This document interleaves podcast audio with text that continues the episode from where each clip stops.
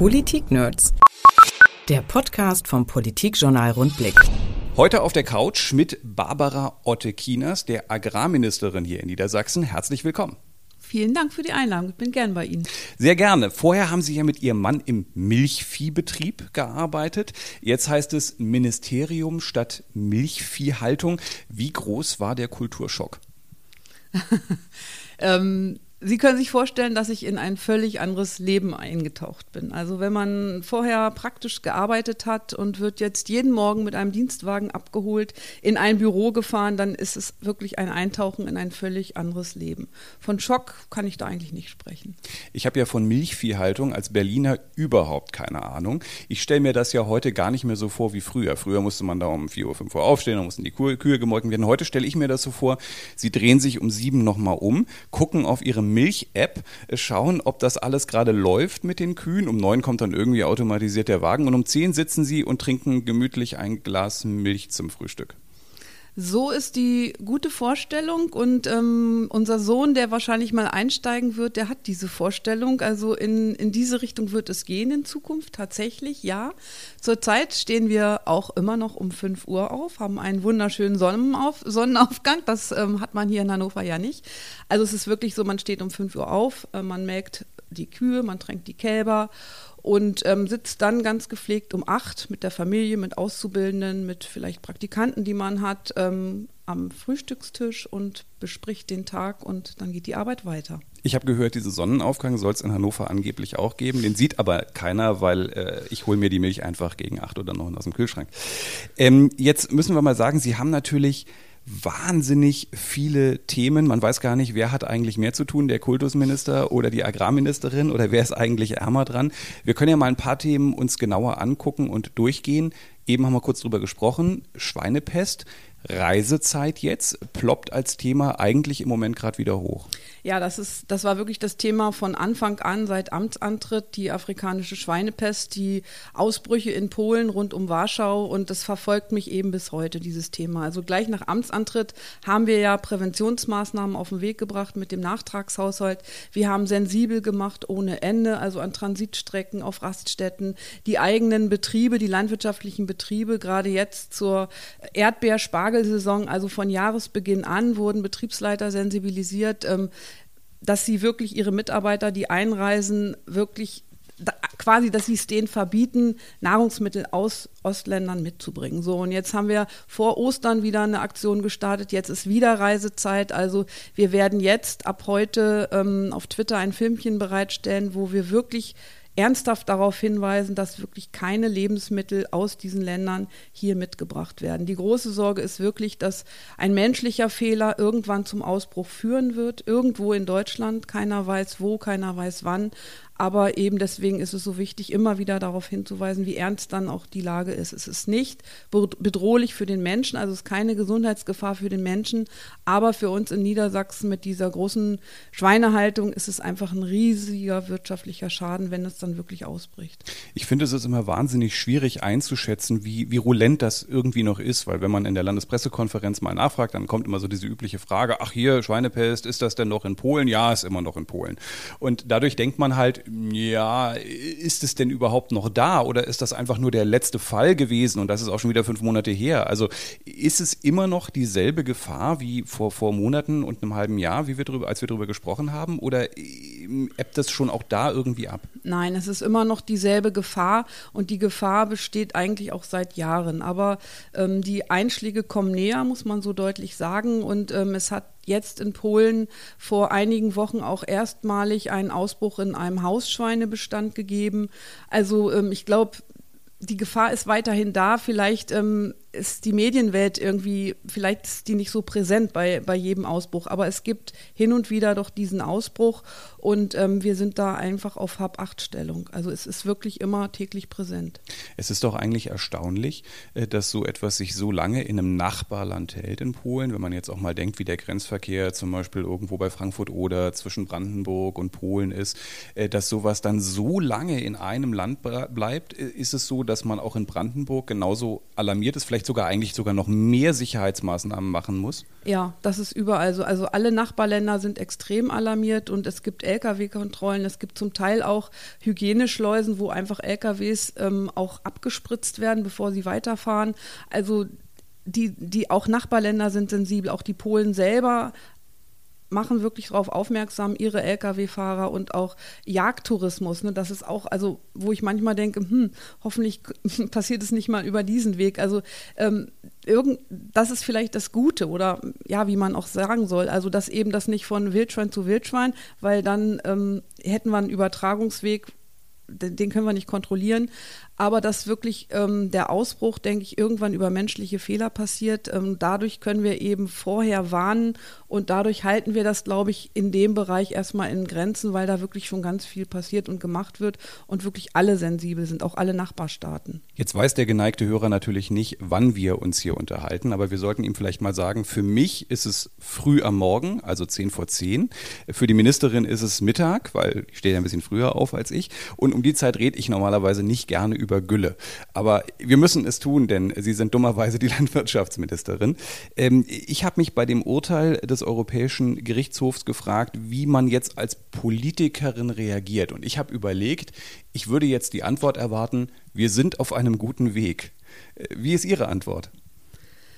Meine Antwort ist, das Urteil hat mich überhaupt nicht überrascht. Ich bin zufrieden weil wir in Niedersachsen im März diesen Weg eingeschlagen haben. Wir sind auf einem richtigen Weg. Ob der Weg gut ist, wird sich ähm, zeigen, wenn der Weg zu Ende ist, hätte ich bald gesagt. Aber wir, wir haben eben mit der Vorstellung des Nährstoffberichtes am Mittwoch vor Ostern wirklich ganz deutlich gemacht, ja, wir haben ein Problem.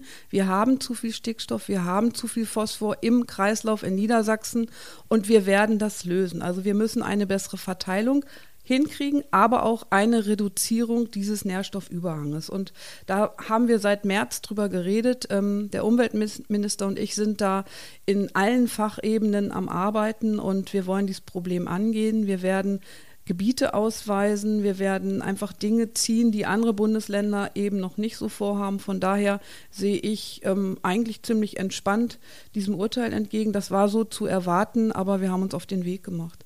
Jetzt heißt es von der EU-Kommission ja schon wieder, ah ja, das ist zu lasch, was ihr da macht, ihr müsst eigentlich noch mehr machen. Wenn ich Sie richtig verstehe, ist Ihr Argument aber eher, jetzt lasst uns doch mal erstmal das machen, was wir angefangen haben. Genau, lasst uns das machen, was wir angefangen haben. Dieses Urteil beruht auf den Nitratbericht, den Deutschland 2016 abgegeben hat. Und das sind Auswertungen von 2012 bis 2014. So, der Bericht 2016 veröffentlicht, darauf beruht sich dieses Urteil. Seit 2015 haben wir ein Düngegesetz, seit 2017 ist dieses nochmals verschärft worden bei uns in Deutschland und dieses Düngejahr, müssen Sie wissen, geht vom 1. Juli bis 30.06. Also alle Aufzeichnungen enden jetzt am 30.06. Danach wird es erste Auswertungen geben und da wird man sehen, es ist echt schon ganz, ganz viel passiert.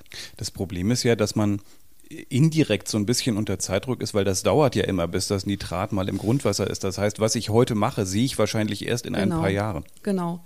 Und ähm, die Auswertungen aus der Zeit, die sind in der Zeit davor passiert. Deswegen ist zum Beispiel auch das Landvolk sehr aufgeregt ähm, und sagt, naja, ihr habt alte Werte, aber ich denke mal, wir müssen die Sache ernst nehmen. Also ich sehe es schon anders als das Landvolk. Wir müssen was machen und wenn man die Wasserversorger hört, dann ist es wirklich ein Problem, was wir haben und das müssen wir angehen und das nehme ich sehr, sehr ernst. Und ähm, das kann ich an dieser Stelle vielleicht mal loswerden. Als Landwirtschaftsministerin ähm, sind die Erwartungen sehr hoch, vor allen Dingen an eine Frau, die aus der Praxis kommt. Ich bin eine von denen, aber ich habe einen Eid auf alle Menschen in Niedersachsen geschworen. Ja, ich bin Ministerin für Landwirtschaft, Ernährung und Verbraucherschutz und deswegen muss ich jeden Tag eigentlich einen Spagat machen zwischen dem einen und dem anderen, zwischen den Wasserverbänden, zwischen den Landwirten, zwischen den Verbrauchern, zwischen den Tierhaltern. Also ich muss immer gucken, mit welcher Entscheidung tue ich gerade wem am wenigsten weh. Also das ist quasi so, muss ich handeln, aber ähm, ich muss so handeln, weil ich, ich bin verpflichtet, wirklich hier in Niedersachsen ähm, am Ende des Tages einen guten Job zu machen und dazu gehört eben auch, dass man unangenehme Entscheidungen für manche Verbände treffen muss. Wobei der Landwirt ja auch Verbraucher Endverbraucher ist, der auch Wasser nutzt. Wenn Genau. das Wasser teurer Genau. wird, wird er es wirtschaftlich natürlich auch sehr Er selber stark. nutzt das Wasser und auch seine Tiere nutzen das Wasser. Und der Landwirt ähm, lebt von dem Grund und Boden, den er hat. Und den gilt es auch zu schützen. Also jeder Landwirt, so ist es bei uns in der Familie. Wir haben drei Kinder, die auch alle Landwirte sind. Ja, der Jüngste macht gerade seine Prüfung. Ähm, wir sind in der Pflicht, die Flächen, die wir von Generationen vor uns geerbt haben, auch gut an die nachfolgenden Generationen zu übergeben. Und da gehören all diese Dinge mit dazu. Jetzt habe ich gelesen, es gibt ein bisschen Geld für zusätzliche Güllekapazitäten äh, für Landwirte. Jetzt hat das Landvolk auch gefordert, wir bräuchten auch Vereinfachungen bei Baugenehmigungen zum Beispiel. Ist das auch eine Möglichkeit, wo man nochmal nachsteuern kann? Das ist ein Riesenthema. Also einerseits, ja, diese 10 Millionen wollen wir in die Hand nehmen, um zusätzlichen Wirtschaftsdünger, Lagerraum zu schaffen. Also das können runde Töpfe sein für Gerest Gülle, das können aber auch Platten sein, um Mist lagern zu können, weil du aufgrund dieses neuen Gesetzes eben Landwirte verpflichtet sind, einen längeren Zeitraum zu lagern. Also vorher konnte man im Herbst noch viel düngen und loswerden, dann hatte man Winter über Platz wieder voll zu stapeln sozusagen, um es mal platt zu sagen. Ähm, das geht jetzt nicht mehr, man muss wirklich im Herbst pflanzenbedarfsgerecht düngen. Das heißt, man muss viel mehr über den Winter lagern. Und wenn wir so ein Frühjahr haben wie jetzt, kriegt man es nicht auf die Flächen. Wenn der Schnee vielleicht im April noch li- liegt, dann, also es wird knapp. Und deswegen, aufgrund dieses Gesetzes, müssen Landwirte wieder investieren. Und da sehe ich einfach öffentliche Gelder gut angelegt, dass man einem Familienbetrieb, ähm, der wirklich aufgrund dieses Gesetzes jetzt investieren muss, ein bisschen hilft. So, das ist das eine. Ähm, Baugenehmigung ist das andere. Also viele möchten zum Beispiel zum Wohle ihrer Tiere bauen, einen Offenstall bauen, einen Wintergarten für einen Hühnerbetrieb. Und da gibt das Baurecht einfach vieles nicht her. Und ähm, wenn ich in Betrieben bin, wo ich eingeladen werde, und dann ist eigentlich das größte Problem immer unser deutsches Baurecht. TA Luft ist ein Riesenproblem, wo ich dann jedes Mal sagen muss, okay, ihr müsst den Herrn Lies hier noch einladen, weil Bauen ist in seinem Ministerium. Also das ist wieder so eine Schiene, wo Umwelt- und Landwirtschaftsministerium eng zusammenarbeiten müssen. Uns schränkt es sehr, sehr ein. Auch im Thema Güllebehälterbau, also da ist vieles nicht im Fluss, was Baugenehmigungen angeht. Und da brauchen wir uns immer wieder gegenseitig. Ich stelle mir das schwierig vor, daran überhaupt was zu ändern, weil wenn Sie zum Beispiel eine TA Luft äh, ansprechen, da gibt es irgendwelche, ich nenne die jetzt mal EU-nahe Gruppen, die sind bestückt mit Fachleuten, da kommt auf einmal wieder irgendein Wert raus, der Wert geht ins System und den haben Sie dann hier und mit dem müssen Sie arbeiten und mit dem können Sie auch entweder arbeiten oder nicht, Sie können daran nichts ändern. Das heißt, Ihr Handlungsfeld ist doch da eigentlich am Ende relativ eingeschränkt. Da haben Sie recht und das frustriert an vielen Stellen auch. Und ähm, viele Dinge kann ich nicht in Niedersachsen lösen. Das ist ein Teil davon. Da müssen wir auf Bundesebene uns erstmal einig werden, was auch nicht sehr einfach ist bei unterschiedlichen Regierungen. Und dann eben über Brüssel diesen Weg zu gehen. Und ähm, wenn ich eins gelernt habe in den letzten sechs Monaten, dann ist es wirklich, dass diese Wege sehr, sehr, sehr, sehr lange dauern. Also vor Ort in Niedersachsen kann man ganz schnell auch mal einen Erlass erteilen. Das haben wir bei dem Havarieerlass gesehen, wo einfach Umweltministerium und ich, wir waren uns einig und wir konnten da ein bisschen Druck aus dem Kessel nehmen im Winter. Aber viele Dinge gehen einfach auf dem Dienstweg, gehen über Berlin, gehen dann über Brüssel und es dauert wirklich Jahre, bis man dann am Ende auch mal zu einer Entscheidung kommt. Als ich mir ähm, nach der Haushaltsklausur angeguckt habe, äh, wo geht denn jetzt Geld hin, habe ich äh, zum einen festgestellt, der Rundblick bekommt schon wieder nichts. Also ich habe gedacht, kommt vielleicht mal eine Million oder so rüber, Staatsmedium, ne, ein bisschen finanziell haben Sie gesponsert. ver vergessen zu beantragen Äh, wahrscheinlich. Ja, war aber auf Otto Kinas Ah, Liste, okay. also hat sie offensichtlich nicht durchgekriegt. Ähm, Und äh, ich habe aber auch gesehen, Weidelandprämie war nicht dabei. Wie geht's denn mit der eigentlich weiter? Ja, also ich hatte von Anfang an gesagt, dass diese Prämie aus Landesmitteln nicht finanzierbar ist. Also da reichen auch keine 30 Millionen, wenn wir diese Prämie ernst nehmen. Mir ist es wichtig, dass wir ähm, zum Erhalt unserer Kulturlandschaften, die wir eben haben in Niedersachsen, also ich denke da an die Lüneburger Heide mit Heidschnucken und Schafen, diese Landschaft gibt es nicht ohne diese Tierhaltung dort. Und ich denke eben an den ganzen grünen Norden mit dem Rindvieh auf der Weide. Das wollen Touristen so sehen. Das, das macht diese Landschaft ja auch aus und die Schafe auf dem Deich. Und wir müssen wirklich eine Prämie haben, dass wir all diese Betriebe auch unterstützen. Und da ist eben eine Weideprämie in meinen Augen ähm, nicht die richtige Prämie. Und wir müssen uns auf Bundesebene einig werden, dass wir bei der nächsten GAP-Reform, da wird es diese Möglichkeiten nämlich geben, dass wir zu Erhalt, zum Erhalt dieser Landschaften so eine Prämie in die Hand nehmen und dann nicht nur für ein Jahr, sondern eben jährlich zur Unterstützung dieser Tierhaltung. Und da muss es hingehen jetzt eine Prämie ein Jahr für die Bauern, also diese Ausgleichszulage, die gibt es schlicht und einfach nicht mehr. Das Geld wurde eben umgeschichtet in Agrarumweltmaßnahmen und den Ökolandbau. Und Sie können sich vorstellen, was los gewesen wäre, hätte ich aus dem Bereich Gelder gekürzt. Also die Maßnahmen sind dort gut, die sind nachhaltig, die sind dort gut angelegt, aber man kann das Geld eben immer nur einmal ausgeben. Und mein Vorgänger hat es eben umgeschichtet und somit ähm, die Weideprämie versprochen. Das Geld dafür war nicht da und ähm, wie Sie sich vorstellen können, habe ich auch kein Geld gefunden. Und ich habe das von Anfang an ganz deutlich so gesagt, überall im Land und auch in der Wesermarsch vor den Landwirten. Und ähm, es ist jetzt wirklich an meinen also ich muss mich jetzt wirklich dafür einsetzen und das tue ich. Das werde ich am 10. Juli schon in Brüssel ähm, weitermachen, dass wir wirklich auf Bundesebene diese Art von Kulturlandschaftspflegeprämie ähm, auf den Weg bringen. Aber Sie haben selbst gesagt, die Wege sind lang. Ja. Ähm, das bedeutet, irgendwann mal war mal was da, dann fällt es wieder weg und irgendwann kommt es dann wieder, aber man kann heute eigentlich nicht so wirklich einschätzen, wann man sich mit sowas durchsetzt. Ja, also wir müssen bei der nächsten GAP-Reform diese Prämie haben und da reden wir dann schnell von 2021, 2022, wo das erste Geld fließen könnte. Bis dahin gibt es definitiv nichts und so ehrlich muss man sein. Und wenn man jetzt mit Maßnahmen wie zum Beispiel der Weidemilch, dem Weidemilch-Label, wir werden das Grünlandzentrum unterstützen, da wird es mehr Geld geben, weil wir auch Weidemilchfleisch ähm, auf den Weg bringen wollen. Also das wäre vielleicht dann nochmal eine extra Story für den Rundblick. Sie sind der, der Erste, dem ich das jetzt sozusagen auch erzähle. Also da wird es neue Möglichkeiten geben. Da haben wir ein neues Projekt, das wir damit unterstützen wollen. Und wissen Sie, das sind Dinge, da kann der Verbraucher über seine Kaufentscheidung ähm, auch das an Mehrwert zahlen. Da kann er wirklich sehen, das ist Weidemilch, das ist Weidemilchfleisch, das ist Weidemilchkäse. Ich bin bereit, dafür mehr Geld auszugeben und trifft dann diese Kaufentscheidung. Und das ist der richtige Weg. Und so werde ich mit vielen Molkereien sprechen, dass Molkereien, dass die Branche selber auch diesen Weg geht. Ja, dass man wirklich über die Kaufentscheidung dann auch diese Tierhaltung stützt, unterstützt. Aber wenn man ehrlich ist, auch anhand dieses Beispiels, das haben ja Bauern auch schon versucht. Es ist ja nicht so, dass es das nie gegeben hätte. Es gab äh, durchaus durchaus äh, Landwirte, die ge gesagt haben, ich mache nicht Bio, ich mache aber auch nicht billig, ich versuche mich irgendwo dazwischen zu positionieren. Das sind Landwirte, bei denen man zehn Jahre später gesehen hat, huch, hier ist ja gar nichts mehr, weil die gesagt haben, ja, das hat mir halt kein Verbraucher am Ende abgekauft. So ist es. Und wissen Sie was, ich bin auch so eine von denen. Wir haben Vorzugsmilchbetrieb gehabt auch eine Direktvermarktung mit einem Hofladen und haben dann an einer Stelle festgestellt, der Verbraucher ist es nicht wir haben die Vorzugsmilch an die Haustür geliefert. Der Verbraucher hat sich in seinem Leben geändert. Berufstätigkeit, äh, Milch steht dann einen halben Tag vor der Tür. Das ging dann noch mit Kühltaschen und so weiter. Äh, man muss sich immer so ein bisschen dem Bedarf auch anpassen. Und wir für uns im Betrieb haben dann seinerzeit uns entschieden, okay, ähm, die Direktvermarktung stellen wir ein. Unterm Strich war es eben nicht der Weg, den wir dann gegangen sind. Aber das ist, das ist ja so ein kleines bisschen die Problematik, äh, die sich da immer wieder auftut wir haben sozusagen einen gesellschaftlichen Trend. Der gesellschaftliche Trend ist, wir kaufen billig. Gleichzeitig gibt es einen gesprochenen gesellschaftlichen Trend, der sagt, äh, ja, das geht natürlich alles so nicht.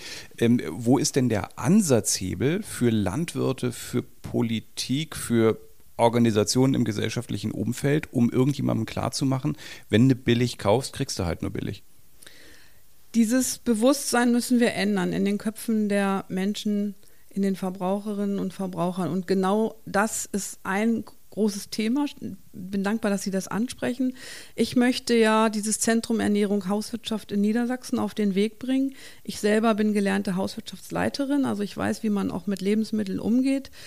Und äh, mir ist es extrem wichtig, genau dieses Bewusstsein wieder in die Köpfe der Menschen zu bringen. Lebensmittel sind Mittel zum Leben. Sie haben einen Wert. Ich möchte dieses Thema Lebensmittelwertschätzung pushen. Ich möchte das Thema Lebensmittelverschwendung angehen. Das steht auch im Ko Koalitionsvertrag so drin.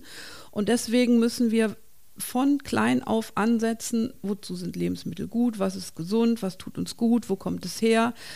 Und damit eben ein Verständnis für die Produkte ähm, wecken. Ja, dass eben eine Wurst nicht so billig sein kann, wie sie im Moment ist. Also jeder Grill für 1000 Euro im Garten, ja, und dann eine Wurst, die nicht, 99, die nicht mal 99 Cent kostet. Also die Bereitschaft, wenn sie denn wirklich da ist, ähm, das werden wir testen. Das wird man sehen, wenn es zum Beispiel ein Tierwohl-Label gibt, was ja auch endlich deutschlandweit ähm, auf den Markt kommen soll. Frau Klöckner hat es ja angedeutet, dass wirklich der Verbraucher bewusst entscheiden kann. Wir sehen es zum Beispiel beim Biomarkt. Also anfangs war es eine Nische. Es sind immer mehr Leute, die bereit sind, dafür Geld auszugeben, die das einfach auch bezahlen möchten, bewusst da einkaufen. Und wenn wir dahin kommen, dass die Verbraucher wirklich bewusst, dass sie erstmal sehen können, erkennen können, woher kommt denn das Huhn, was hier in der Truhe liegt, und dann eben bewusst diese Entscheidung und wirklich auch mehr Geld dafür ausgeben. Da müssen wir hinkommen. Und dafür müssen wir aber erklären, wie Landwirtschaft funktioniert. Und wir haben auch die Verpflichtung, ähm, dass wirklich jeder, der bei uns lebt, sich auch Lebensmittel leisten können muss. Also es wird immer auch den Billigsektor geben, weil nicht jeder bereit ist, für mehr äh, Geld das andere Fleisch zu kaufen und eben auch viele es sich einfach nicht leisten können. Ist mir jetzt ein bisschen peinlich. Ich hatte gestern Abend einen Tiefkühlflammkuchen. Was haben Sie gestern Abend gegessen? Jetzt kommt's. McDonalds. Nein, ich habe gestern Abend erstmal gar nichts gegessen, weil ich ja in dieser Reithalle war und ich habe einen Präsentkorb geschenkt gekriegt mit Bentheimer Schinken und Pumpernickel. Und auf der Autobahn ähm, Höhe Bad Oeynhausen um Mitternacht habe ich tatsächlich Pumpernickel gegessen. Hört sich aber trotzdem nahrhafter an als das, was äh, ich gestern Das war lecker. Hatte. Ja. Und regional, also regionaler geht es Ja, eigentlich. das war Bad Bentheimer nicht. Schweine, aber man muss natürlich Schinken mögen. Ja, woher mein Flammkuchen äh, kam, wahrscheinlich von Dr. Oetker. Ähm, ich hab, Sie haben eben das Thema Tierwohl äh, angesprochen. Da sind wir äh, auch gleich beim Thema. Ich habe letztens gelesen, gibt eine neue Studie des Thünen-Instituts. Ringelschwanzprämie führt zu besseren Haltungsbedingungen, hieß es darin. Wie geht's mit dieser Prämie weiter? Also wir zahlen die Prämie ja erstmal, also die geht erstmal weiter, diese Prämie bis 2019. Wir haben auch ähm, ganz gute Anträge, also das ist gut am Laufen. Wir werden jetzt mit Hilfe dieses ähm, Thünen-Institutes diese Prämie auswerten, um zu gucken, wie machen wir damit weiter. Die Prämie, finde ich, ähm, unterm Strich hat sie sehr viel dazu beigetragen, dass sich diese Betriebe mit diesem Problem beschäftigen. Also ähm, das Kopieren der Schwänze ist einfach europaweit verboten, ja. Und trotzdem haben wir in Niedersachsen als einziges Bundesland überhaupt diese Prämie auf den Weg gebracht. Ähm, es hat ein Netzwerk gegeben, also die Betriebe mit den ähm, mit ISN zum Beispiel, die werden sich mit diesem Thema beschäftigen. Wie schaffen wir es mit ungekürzten Schwänzen? Also das ist die Prämie hat dazu beigetragen, dass wirklich viel erforscht, viel ausprobiert wird und ähm, es hat jetzt im Mai ein Audit in Europa gegeben, auch Betriebe in Deutschland wurden besucht, was die unkopierten Schwänze angeht. Und dieses Ergebnis werden wir jetzt auswerten mit Fachleuten, um einfach zu gucken, wie machen wir weiter, wie geht es weiter. Und ich habe viele Betriebe besucht, die mitmachen, die auch offen angesprochen haben, was gut und was schlecht läuft. Und da müssen wir jetzt einfach offen mit umgehen und gucken, wie machen wir damit weiter. Hört sich für mich so ein bisschen an, als wird es vielleicht auch irgendwann ohne Prämie gehen, weil ich höre das sowohl beim Wirtschaftssektor, im Landwirtschaftssektor. Ich rede eigentlich nur von Förderungen und Prämien. Und man denkt doch eigentlich, naja, am Ende bist du natürlich noch ein Selbstständiger, kannst du denn eigentlich auch mal was selber machen?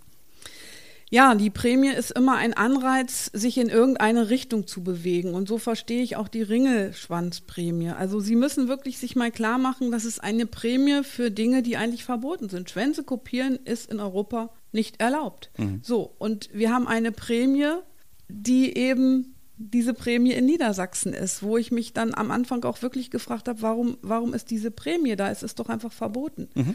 Ähm, aber ich habe inzwischen wirklich begriffen, Förderung und Prämien für einen gewissen Zeitraum geben immer Anreize, sich in die Richtung zu bewegen. Und so verstehe ich das. Und wenn man mit Betriebsleitern spricht, dann deckt die Prämie auch längst nicht das, was sie decken möchten. Den Zeitaufwand und so, das kriegt man mit 16,50 Euro ja überhaupt nicht unterm Strich bezahlt. Also es ist wirklich ein Anreiz, sich zu bewegen und ein Anreiz ist ein Anreiz. Und deswegen irgendwann gibt es diese Prämie auch nicht mehr, weil irgendwann muss man mit dem Thema umgehen und klarkommen. Und ähm, Prämien sind wirklich Anreize für einen gewissen Zeitraum und denke ich, sollten nicht dauerhaft, wie jede Förderung auch nicht dauerhaft ähm, sein sollte.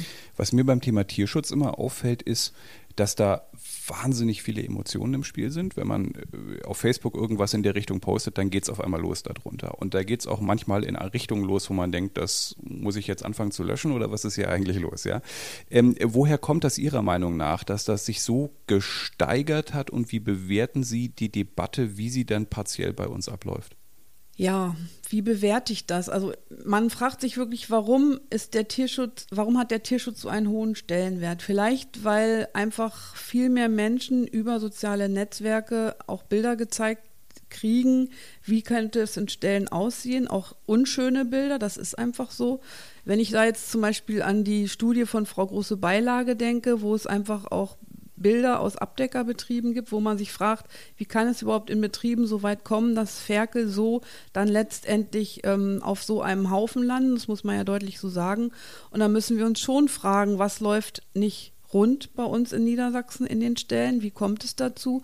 Und ich denke mal, diese Veröffentlichung von solchen Bildern, die führt dazu, dass Menschen darüber nachdenken, was passiert hier in unseren Stellen. Und das eben die letzten 10, 15 Jahre. Und ähm, deswegen hat es ja 2011 äh, mit Gerd Lindemann diesen Tierschutzplan äh, begonnen, dass einfach auch wieder ähm, mehr Ethik in die Tierhaltung kommt, dass wirklich jeder Landwirt, der Tiere hält, auch bewusst diese Tiere hält und auch sich um das Wohl der Tiere bemüht und nicht unterm Strich einfach sieht, ähm, wie viel Geld bleibt am Ende des Tages dabei über, sondern dass Tiere auch als Geschöpfe anerkannt werden. Das ist sehr wichtig.